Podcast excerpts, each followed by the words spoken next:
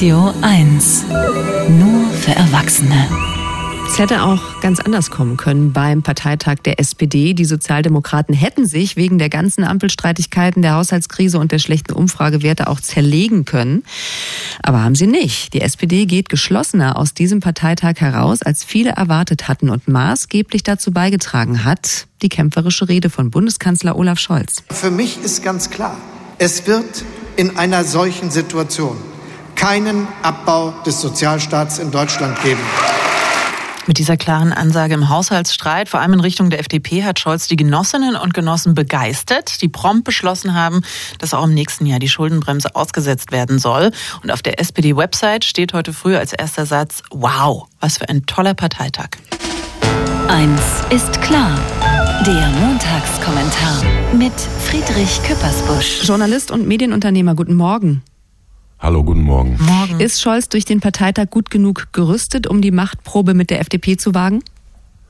Ja, das war mal eine Weihnachtsfeier, die äh, die Familie nicht zerrüttet hat und am zweiten Feiertag kommt die Feuerwehr, sondern da war richtig Stimmung in der Bude. Sehr gute Wahlergebnisse, also alles über 80 Prozent bei Klingbeil, bei Esken den Vorsitzenden, Generalsekretär Kühnert über 90 und dann ja 96,6 Prozent bei Hubertus Hall. Da drückt sich sicherlich so die Seele der SPD aus. Mindestlohn, Bürgergeld, soziale, ja der Sozialstaat, Anke Rehlinger. Die SPD findet es offenbar auch gut, wenn mal eine Sozialdemokratin eine Landtagswahl gewinnt.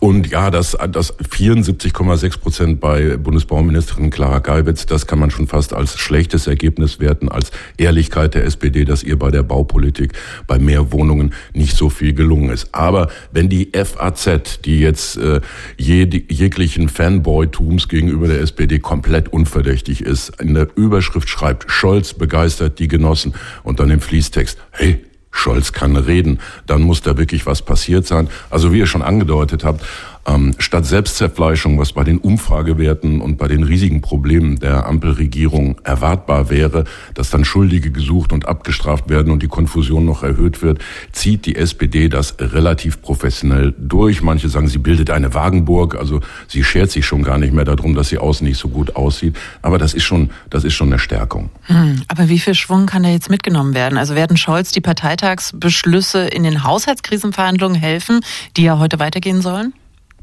Ja, wird ihm helfen. Ich finde schon, denn ähm, er hat die Tür aufgemacht zu sagen, die weitgehenden Forderungen Schuldenbremse weg sind im Parteitagsbeschluss wegverhandelt worden. Ähm, da soll langfristig klargestellt werden, dass die Schuldenbremse differenziert wird, also der Konsum, das Geld, was dann äh, als Kredit aufgenommen und zum Fenster raus oder im Konsum, Entschuldigung, angelegt wird, äh, das soll gebremst bleiben, aber Investitionen sollen freigesetzt werden. Und äh, um die Schuldenbremse in 24, das ist nun der sozialdemokratische Vorschlag, auszusetzen, will man nochmal einen Notstand erklären und den nochmal mit dem Krieg in der Ukraine beziehungsweise mit der deutschen Unterstützung in Geld und Waffen damit begründen. Und da gab es ein kleines Signal, dass dann der, das Problemkind der Ampel, FDP-Chef und Finanzminister Lindner bei äh, Twitter, vormals X oder umgekehrt gesagt hat, die Unterstützung der Ukraine ist eine Investition auch in unsere Sicherheit. Das heißt, er signalisiert, hm, das würde ich noch mal mitgehen.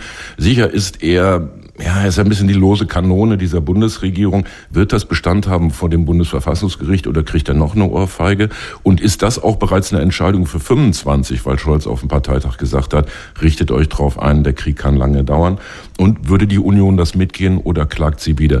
Der, der große Unbekannte in dieser Entscheidung ist jetzt äh, Christian Lindner, der sagen muss, äh, gilt seine Erzählung, die er da aufbaut, eigentlich der Konstruktion, also dem Wunsch, eine Lösung zu finden und dabei seine besser verdienende Lobby möglichst zu schonen? Oder ist das schon die Erzählung für den Ausstieg, für den Abschied der FDP aus dieser Regierung und dann nach Neuwahlen möglicherweise sogar aus dem Parlament? Der zockt rum, seine politischen Beobachter sagen, man weiß auch gar nicht mehr so genau, was der will. Und da ist diese Stärkung, die sich äh, Scholz beim Parteitag abgeholt hat, sicherlich ein Argument, dass sie das Ding doch noch irgendwie vor Jahresende fertig kriegen. Der Montagskommentar von Friedrich Küppersbusch. Dankeschön. Gerne. Eins ist klar, der Kommentar. Nachzuhören auf radio1.de.